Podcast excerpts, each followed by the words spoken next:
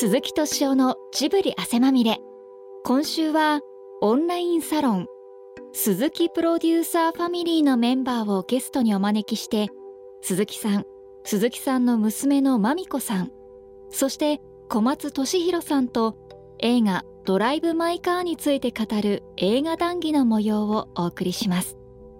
村上春樹の短編を映画化した浜口竜介監督最新作。ドライブ・マイ・カーは第74回カンヌ国際映画祭で日本映画としては史上初の脚本賞を受賞。加えて他4冠獲得の偉業を果たしました。出演者は飯野洋平さん小崎正弘さん谷口正彦さん野口智代さん沖田智也さん石川智弘さん町田裕也さん。新井美穂さんです。まずはこんなお話から。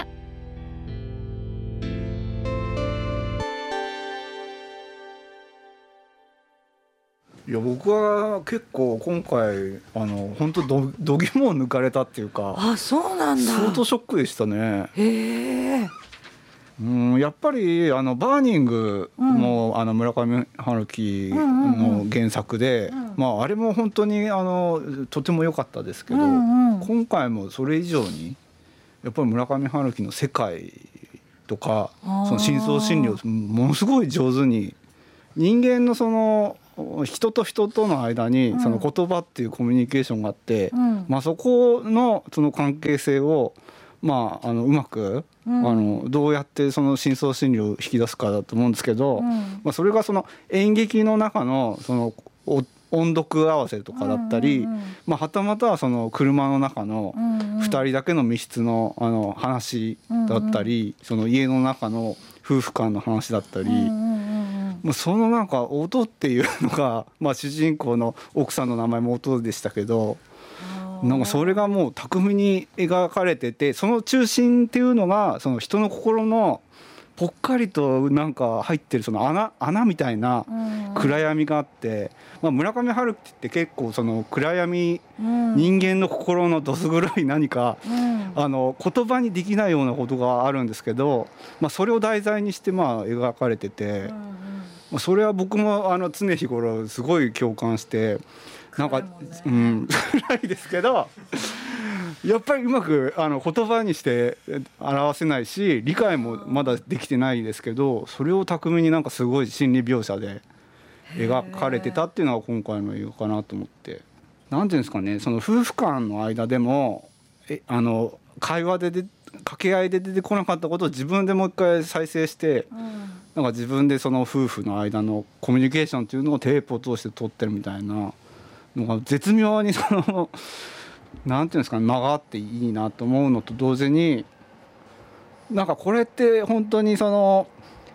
収録一発撮りでしてんじゃないかっていうぐらいそのこもった音とあの車の外の風景の音とかも入ってきたりとか。うんうんうんなんかこれは編集で作ってるもんじゃないんだなっていうその臨場感があったんですよね。へえその主人公の西島さんがまあセリフとしてまあ演技やってますけどあれも全部一発で撮ってんじゃないかっていうぐらいななんかすごい緊張感あってセリフを喋りながら音読しながらこう運転してる。うんうんうんうんそれがものすごい良かったです。マメはどうだったいや私はねなんかあこの年になってるとこういう映画がちょっともう違う違うなって思った。なんかもうちょっと若い頃だったらもっと小松さんみたいに感じれたのかもしれないけど少年じゃん小松さんって。すいません。もう私大人だからなんかねほんとただただ虚しかった。すごいさその家福と奥さんの関係ってさなんか奥さんが生きてるからこそ成り立つ一人芝居みたいなとこがあって、うん。それがなんか奥さんがいなくなったことでただの一人芝居になっちゃって。であのその車の中できあのそれを聞いてんのとかもなんか本当にさなんか最初から最後までもう彼は一人だったんだなみたいな感じに思っちゃって。だから印象的だったのはあの運転手の子にあの奥さんがただの浮気女だったと思わないですかみたいに言われたじゃん。あそこがすごいもう大共感だった。そ結局そうだったんだ。そうだったからすごい彼は全て一人芝居だったんだなみたいな感じで終わった。だからあの奥さんもちょっとなんていうんですかねそのベッドシーンのところもうん。絶妙になんか暗い最初の冒頭でもすごい暗い存在で、うん。ここに実体がいるのかどうかも分かんないみたいな、うんうん。ちょっとうつろな感じであ撮ってたじゃないですか、そうだったねあれもものすごいなんか結局奥さんは一緒にいたのかどうかも分かんないみたいな、うんうんうんうん危うさがうありましたよね。それがだからなんかもうあなんかそういうのをずっと見させられるっていう感じだったな。うんせっかくみんないるから聞いてみたいようんうんね、聞いてみよう。ちょっとじゃあ豆が中心になって聞いてみて。はいじゃあ飯野さんからどうでしたか？はい、えー、とドライブ・マイ・カーあの私はとても素晴らしい映画だと思いました。うん。で私はあのこの映画はあのし主人公のあの内面の世界を描いた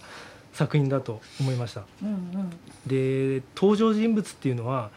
えっと、主人公がえーうち、に持ついろんな人格でで、まあ、穏や穏やかな人もいれば、うんあの人を殴って殺しちゃったタガツキみたいなあの衝動的な人もいたりとかそういう人格をがあの映画の中に出てきていてでその話す言葉とか会話っていうのはあの私はあの主人公の自問自答に聞こえました。うんうんで何を自問自答してるかっていうとあの真実と向き合いたいっていうことなのかなと思いました。うんであの心に残っているセリフがあるんですけどもそれは「真実は恐ろしくない」あの一番恐ろしいのはそれを知らないでいることっていうセリフででそれが映画の中で2回ぐらい出てきてでなおかつ高槻があ別の表現ですけど同じようなことを言ってたんですね。なのでこの映画っていうのはあの監督の言いたいことの一つはそれなのかなっていうふうに思いました。主人公は自問自答しながらも最後あのワーニャっていう役をう演じたんですけどもそれはあの主人公があの真実と向き合うっていうことを決断したんだなと私は思ってうんそこはすごくあの感動しました。じゃあ小崎さん。はい私はこの映画を見てそのテーマは何だろうっていうところとでなんでこのえテーマの映画をここで作ったのかっていうのはちょっと気になったんですね。で概要は多分その喪失と立ち直りだと思うんですよ。まあ、前半部分はその家福がメインでまあ子供だったり妻だったりあと車のドライブも喪失してしまうみたいな喪失からうんうんまあ、その後、まあいろんなことがあって立ち直っていくっていうのがあって特にあのラストのシーンであのワーニャに対してソーニャが、まあ辛いことはあるけども生きていかなきゃいけないですよねっていう諭すというのか、まあ、手話で話してましたけど、っていうのは、まあ、この映画を結構書くかなと思っててそういう意味で言うとその土台は「ドライブ・マイ・カー」なんだけどその上にはあのワーニャおじさんがあって要はまあ2つの構造っていうのかになってるのかなっていうふうに思ってましたと。で原作って女のいない男たちうんうんそうそうそうですよね。って考えるとあのしかもこれって10年ぐらい前に刊行された小説なんでで浜口監督はじゃあなぜそれを今持ってきたのかっていうのがすごい気になっていてじゃあ今って男は女を亡くしちゃってるんだろうかとか、うん。あるいはその今の男の強さ男性の強さっていうのは相対的に下がってきてるのかなみたいなそういうことを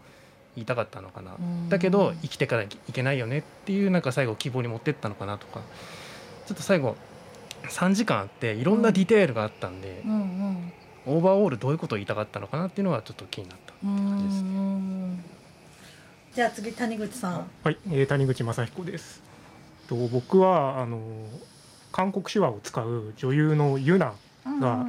の演技が非常に素晴らしいなとうん思っていて、で映画のもう途中からはついつい彼女がどっかに映ってないかなっていうのを常に見ながらずっと最後まで見てたんですけれども、この映画って基本的に会話劇だと思うんですよね。でセリフが非常にお多いうんうんでそのセリフで間を埋めていって、まあ、映画にどんどんテンポをつけていってで展開していくような作りだったと思うんですけどこのユナの手話のシーンになるとセリフがないので一瞬その映画が静かになるんですようんうね。んそこでその見ているお客さんの方にある緊張が生まれてで映像の方にどうしても集中せざるを得ない。っうんうん。ていうところでその映画館全体の雰囲気がそのシーンだけふっと変わるっていうのが非常に印象に残りました。すごい感想だね。確かにって思うね。であとそのユナとあと旦那のユンス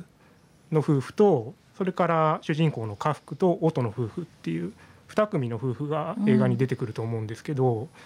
あのユンスの方はユナに対してその日本に来るっていうのを決めた時に僕が100人分彼女の言葉を聞こうと思いましたっていうセリフを言うんですね。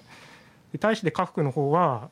僕は彼女の言葉を何も聞いてこなかったっていうことに終盤で気づいてすごい後悔するわけなんですけど、まあ、この2つの対照的なセリフが結構映画全体のテーマに通じているかなと思っていて、まあ、なかなか日本だとその言葉にしない美徳みたいな空気を読む美徳みたいなのがあるかと思うんですけれども、やっぱりちゃんと言葉にして伝えないといけない。で受け取る側もそれをきちんと受け取らなきゃいけないっていう、まあ、監督はそこにあるメッセージを込めたのかなと僕は思いましたね。じゃあ次はともさんどうですか？私はこの3時間っていう長い時間がその人生の寄り道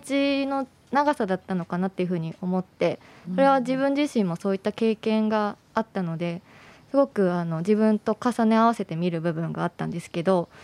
あのその中で自己との対話とかと他者とのその関わり方とのその表現がその音を使った表現がすごくインパクトが強いと感じたんですね。で例えばあのその本読みのあの感情のないセリフ。でここで言うその音っていうのは、声とか言葉も、えっと、その意思とか意味を含まない場合は音っていうふうに私は考えていて、でそういったその感情のない本読みとかあと外国語理解できない外国語の言葉だったりあとその本読みの後にコンっていうふうに机を叩く音だったりあと最後の演劇の場面で手話で、えっと、手を叩いて出す音だったり、そういう音の使い方がすごく面白いなっていうふうに感じました。特におインパクトが強かったのが音のない時間だったんですね。で無音の時間と無声の時間があるなというふうに思って、あの自然の音が流れているけれども誰も話してない無声の時間と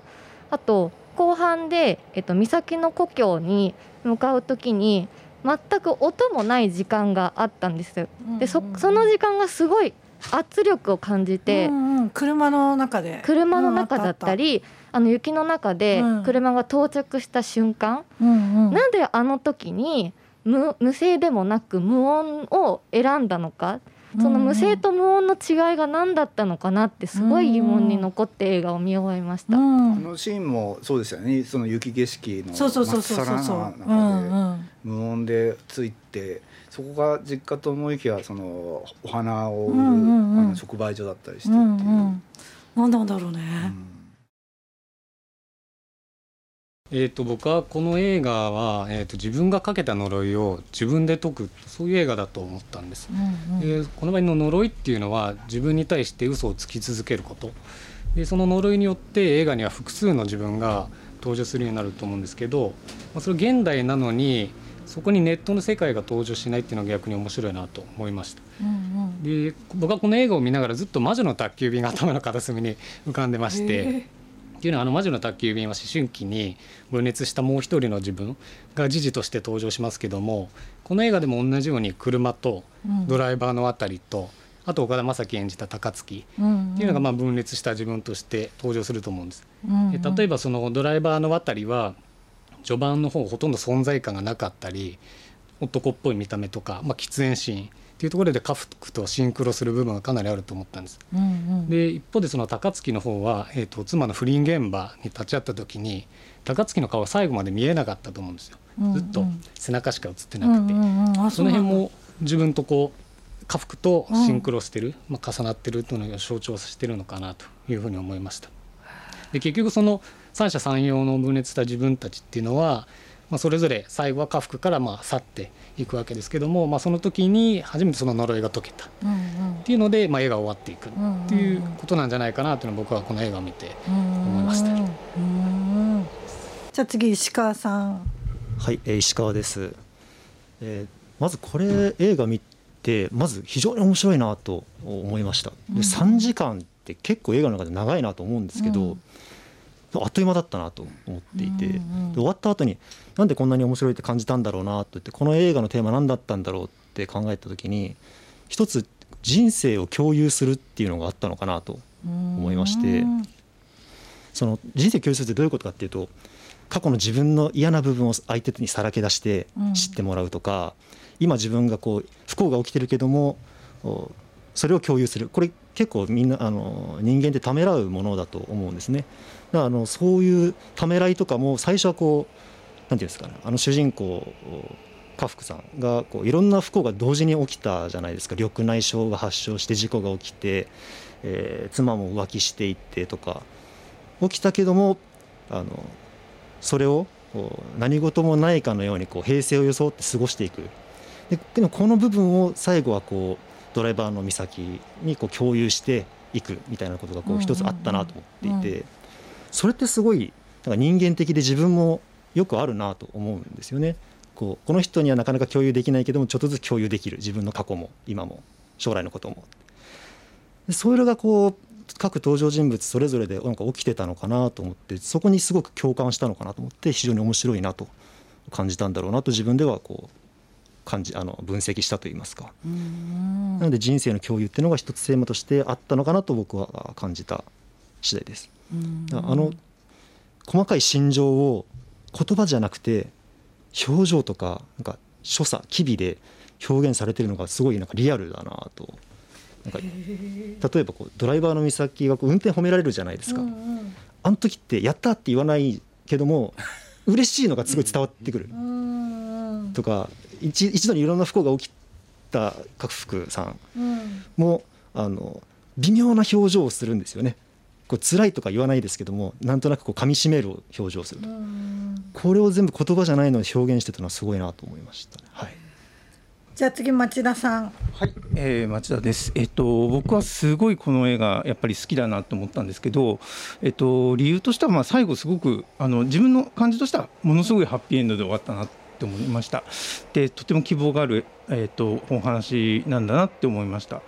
というのはまあやっぱりちょっといろんなものを喪失している家福っていう主人公と、まあ、車を介してまあ美咲っていう女の子と出会うわけですけれども、まあ、そこからまあ車の中とかいろんな2人で、えっとまあ、移動したりとか話をしている中で、まあ、徐々にこう引き継ぎみたいなものがあのあの行われていって最後にはその、えっと、家福から美咲へ何かそのバトンを渡すような。で、えっと、そそこ美咲も美咲でその家福と出会ったことで多分いろんな希望を、えっと、受け取ってで最後僕すごい疑問だったのがなぜあの韓国パートみたいな韓国のシーンで多分映画終わっていくと思うんですけど、うんうん、まあ、数年後みたいなイメージで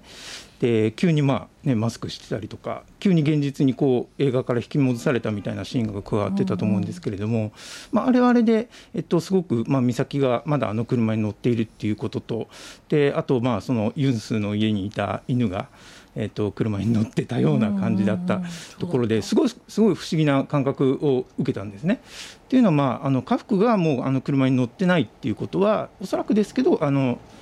えー、と美咲に何か託してで、まあその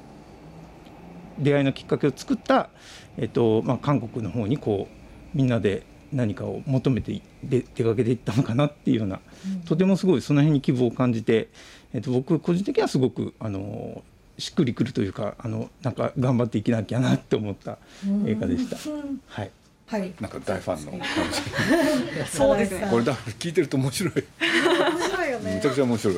はい、えっと、そうですね、あの、まあ、浜口竜介監督の、まあ、5年前ぐらいからファンで。あの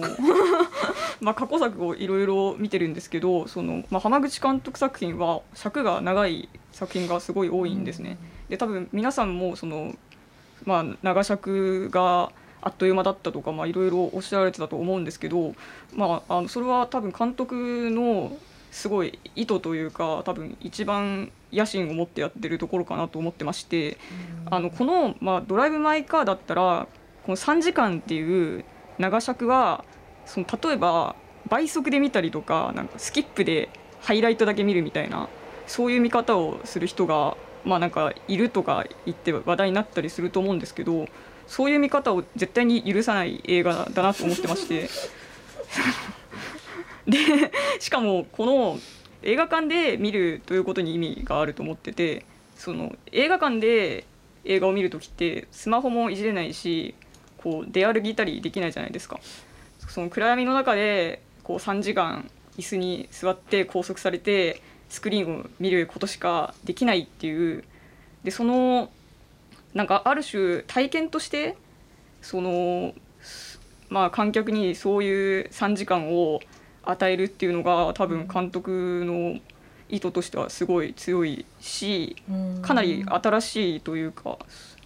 まあ他になかなかできる人はいないことだなっていうのを思ってまして。まあ、その多分過去にはタルコフスキーとかあのエドワード・ヤンとかすごい長い映画を、まあ、やってる人はいると思うんですけど、まあ、多分現代でここまで成立というかあ退屈させないでこう観客の注意を引いて3時間まあ過去には5時間の映画とかも撮ってるんですけど あのそういう作品をまああの作り続けているのはまあ浜口監督だけだろうなと思ってまあすごい私は浜口監督が好きです。だから多分そのメッセージがなんか気になるとか何が言いたかったのかなみたいなことを疑問に持たれてる方がちょっと多かったかなと思うんですけど、まあなんかそうメメッセージとかは多分まあ皆さんが考えれば良いとは思っててそれよりも多分この映画のちょっとなんか一歩引いて映画として3時間の映画っていうのが、まあ、新しいというかこの時代にその作る意味だったのかなって私は結構思ってはいるんですけど。じゃあ次千尋さんお願いします。私です。よろしくお願いします。新潟の中村千尋です。はい。えっと私は見てあんまりその皆さんの思ってるほど感動とかはなくて、うんうん。なんかここが面白かったとかもなくて、うんうん。でも でもなんかこうつまらないわけでもなかったんですね。うんうん。3時間すごく引き込まれて見ることができて、うん。ちょっと悲しい人の物語で最初から最後まで終わったな。ってうんうん。多分そんな人生じゃなかったと思うんです。楽しいこともきっとあったと思うんですけど、うんうん。その一人の家福さんという男の人の人生の一番その辛い部分というか暗い部分だけを映画にした3時間の映画だったんじゃないかな 似てるわ私と感想が。じゃあ水木さんお願いします。えっと、私は映画のあの映像がずっと美しくてテキスト付きのあの写真集を見てるみたいだなって思いましたでそのせいか家福さんとか美咲たちの独特な話し方でもなんかちょっとしっくりきてで映像とかセリフとかを楽しみやすかったなって思いました。で美咲と家福さんがあのタバコを持った手をサンルーフに突き出すとことか北海道に向かうトンネルのところが綺麗だったのとあと私がめっちゃジブリファンなんで瀬戸内の海が見える宿でガフクさんが仕事しているところあったじゃないですか。えそこがあの 広島でポニョを作ってる時の宮崎駿さんとちょっと重なってめっちゃテンションが 上がりました。いくら親しい人でも家族でも他人の心は全部覗き込むのは無理だよなって改めて思いました。で劇中だったらあの多言語の演劇とか手話とかで伝え合ってたんだし周りの人たちと言葉が通じる私はなおさらこれから伝えたいと思ったことを伝えていきたいなって思いました。気になったのが高槻さんが終盤の車の中で家福さんにあの自分の心と折り合いをつけて自分自身を深くまっすぐ見つめるしかないんだってことを語ってたと思うんですけど、あの私は「えあなたがそれ言う?」って思って 結構引っかかってて高槻って自分がそれ全然できてなかったと思うんですけど それを言うんだわみたいなのが思って、鈴木さんとかまみこさん小松さんはそこの場面どう思ったのかなって気になりました。以上です。小松君どうなの？確かにその通りですよね。そのちょっと突っ込みどころはありますけど。でもそれは自分で自分自身に戒めてる言葉ですよね。だきっと。